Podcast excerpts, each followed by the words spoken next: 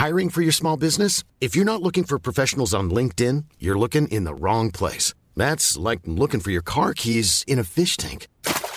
LinkedIn helps you hire professionals you can't find anywhere else, even those who aren't actively searching for a new job but might be open to the perfect role. In a given month, over 70% of LinkedIn users don't even visit other leading job sites. So start looking in the right place. With LinkedIn, you can hire professionals like a professional. Post your free job on linkedin.com slash people today.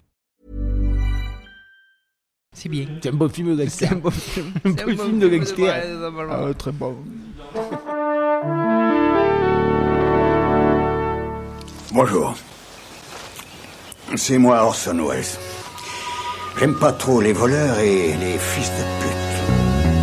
Salut, c'est nos ciné, votre rendez-vous avec le cinéma version courte mais efficace. Ça s'appelle l'Extra Ball. C'est notre manière à nous de mettre en lumière un film ou une série qui nous avait échappé ou la ressortie d'un grand moment de cinoche, comme c'est le cas aujourd'hui, puisqu'on va parler de l'impasse de Brian De Palma qui refait un tour par les salles obscures. C'est l'occasion rêvée de l'évoquer avec mes camarades Yannick Tarrant. Salut Yannick.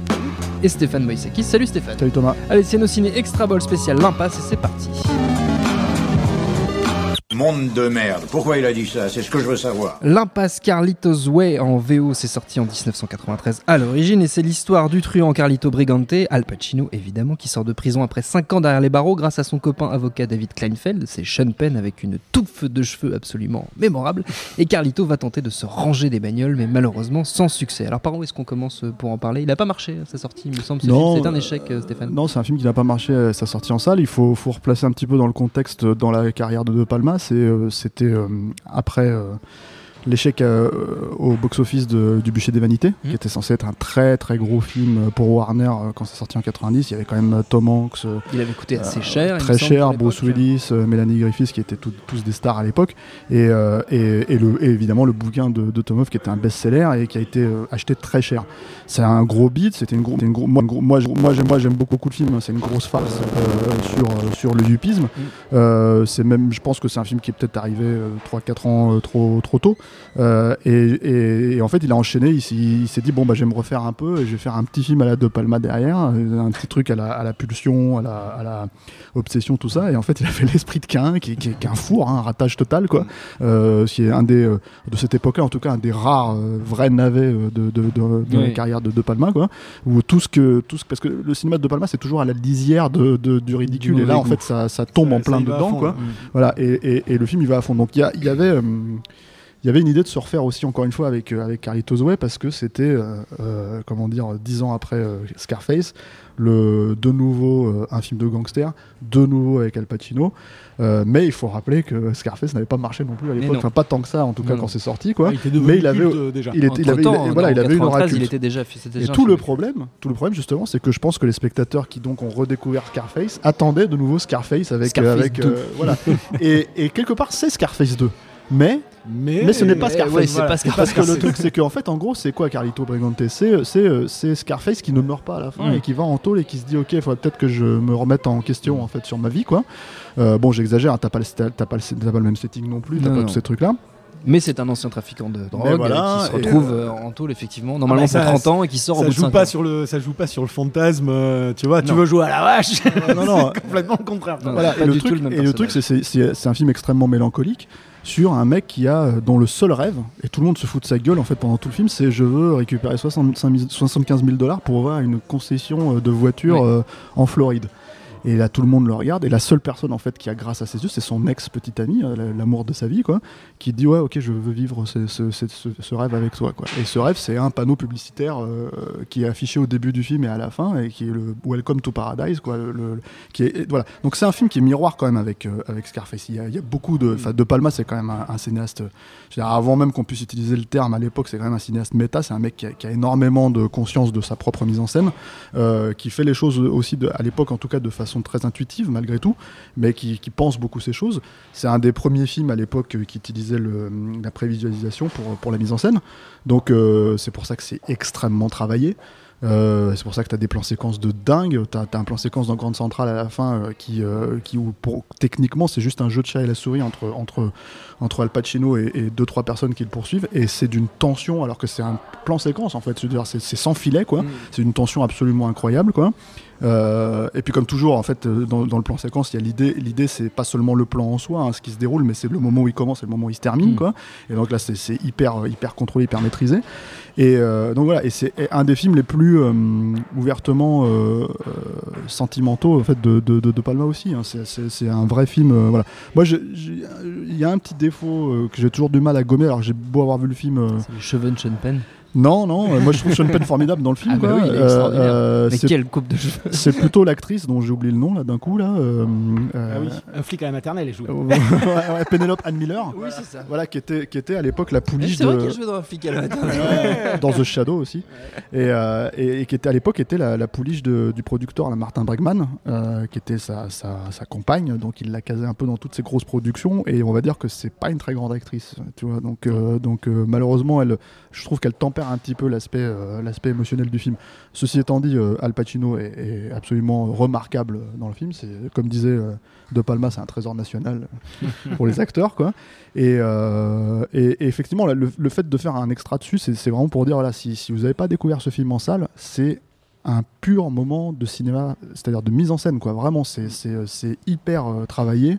C'est euh, splendide comme t'as plus de films qui sortent comme ça depuis, euh, enfin voilà, des, des années, quoi. Mais c'est d'ailleurs ce qui est ce qui est intéressant par rapport à ce que tu disais dans- quand tu disais que c'était le film le plus le plus sentimental de de De Palma. euh, il y a quelque chose, il y a, il y a justement une espèce de contraste, mais alors euh, c'est une interprétation, hein, je suis pas dans la tête de De Palma, et évidemment, donc, comme disait Steph, De Palma est extrêmement conscient de son talent et, euh, et, de, et de sa mise en scène, et alors à la fois, tu as euh, ce monument de réal, avec euh, pas simplement le plan séquence, tout le monde se rappelle de la scène du billard au début, alors pour le coup, le mec il travaille autant dans le plan séquence que dans le découpage, de manière totalement hallucinante, hein, avec, euh, avec euh, des jeux sur les reflets, des, des, des, des- des trucs qui en disent long sur les personnages, et c'est vraiment brillant.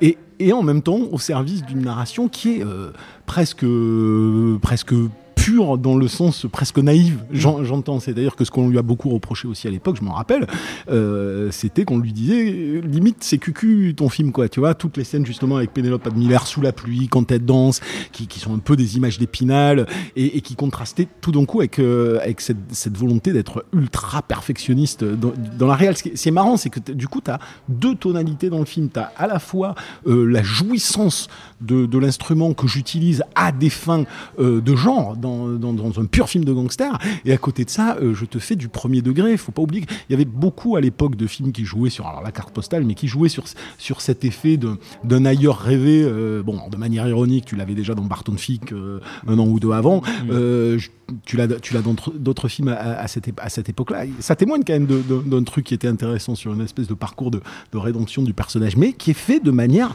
ultra simple, ultra basique. Mais- Et, euh, et ce contraste-là est vachement étonnant euh, avec la c'est c'est un contraste, c'est un film qui est dans l'entre-deux parce qu'il y, y a un sentiment, ce qu'il faut, ce qu'il faut spécifier en fait aussi pour peut-être les gens, les quelques personnes qui peut-être nous écoutent et l'ont pas vu quoi.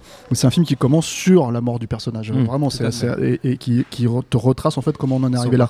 Et plus le film avance, et plus il y a cette logique de ce que Carlito veut, c'est-à-dire cette carte postale, qui est exactement ce que Scarface veut quand il dit The World is yours, Ouais, quand il voit le, ouais. le- le monde est à toi, le monde t'appartient, dans, dans, sur le, le comment s'appelle le, le, le dirigeable qui passe, Oui. euh, qui passe euh, au moment où il prend Oui, le pouvoir, oui, quoi. Et, euh, et, euh, et à la fin, qui se, qui se ramène à la fin quand, quand il meurt. Quoi. Euh, là, c'est la même logique, en fait, sauf que c'est Welcome to Paradise. C'est ce qu'il veut. Le mec, il veut un paradis en fait, auquel il n'a pas forcément droit. Auquel, il- voilà. Et en fait, tu as toute une espèce de, de, de logique entre, entre paradis et enfer dans le film qui est, euh, qui est, euh, qui est mis en, en avant et qui, qui joue avec un sentiment d'inéluctable. Il y a cette scène avec euh, Benny Blanco. Mm. From the Bronx, qui est joué par euh, John Leguizamo, où, euh, où à un moment donné, euh, parce que le type est, euh, se comporte mal, ils le prennent, ils le prennent et, et le- et en fait l'idée c'est que le Carlito d'avant l'aurait tué. Ouais. Sauf que là, en fait, si tu veux, t'as, t'as- et c'est extrêmement symbolique, hein, c'est un fonctionnement, c'est chez, chez De Palma, ça fonctionne toujours comme ça. Euh, là, dans cette scène-là, t'as un gros plan sur Pacino qui s'apprête à le, en gros, à le, à le fumer, quoi.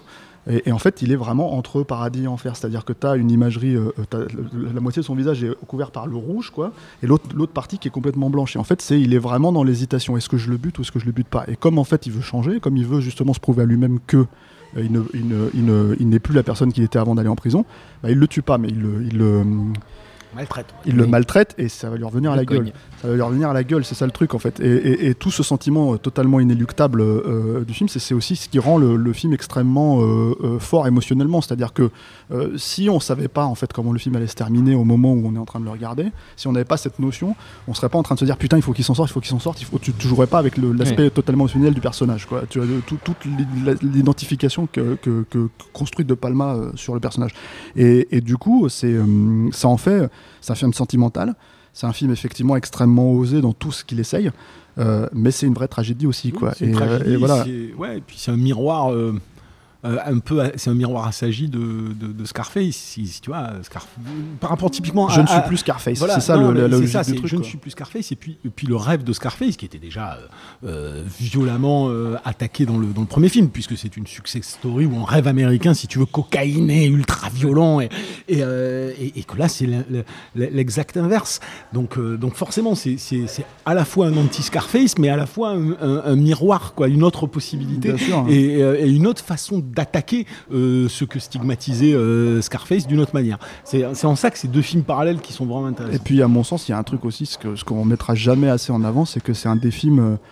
Euh, c'est une des plus belles reconstitutions du New York des années 70. Quoi. Moi, euh, moi, si j'avais une machine à voyager dans le temps, j'irais tout de suite dans, dans, dans cette époque-là. Parce que Dans Carlitos Way. Voilà, dans Carlitos Way, parce que c'est vraiment c'est hyper bien retranscrit et le, le feeling est extrêmement là. Enfin, est vraiment là. Et le truc, c'est qu'il joue aussi. Enfin, c'est quand même un soundtrack avec beaucoup de disco, beaucoup de Ouais, trucs comme ça. Où normalement, enfin, c'est quand même, c'est quand même à la, pareil. Encore une fois, c'est très ringard de faire une tragédie Ouais, avec euh, avec ce genre de, de musique, tu vois. ça fonctionne. Et en fait, ça fonctionne totalement parce que, Ouais. parce que voilà, le, le processus d'identification au personnage est, extrêmement, est poussé à l'extrême, mais extrêmement fort. Il fonctionne très très bien. Mm. Et voilà, donc ouais, ça, si- si- franchement, ça ressort en salle. Il faut, c'est à voir, quoi. c'est à voir sur euh, grand de écran. sur grand écran l'impasse donc de Brian de Palma. Merci à tous les deux. Merci à Jules, à la technique et autant que pour l'accueil. Rendez-vous sur nosciné.com pour retrouver toutes nos anciennes émissions. On rappelle que Nos Ciné c'est un podcast du réseau Binge Audio à retrouver aussi sur binge.audio.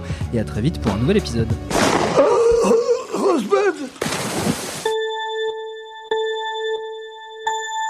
Salut, c'est Jean Z. No Game, c'est votre émission hebdo sur les jeux vidéo qu'on aime, J'adore les phrases des passants, et je pourrais les écouter pendant des heures. qu'on déteste, C'est horrible, les personnes, moi j'ai l'impression que c'est un simulateur de con, quoi. ou les deux à la fois.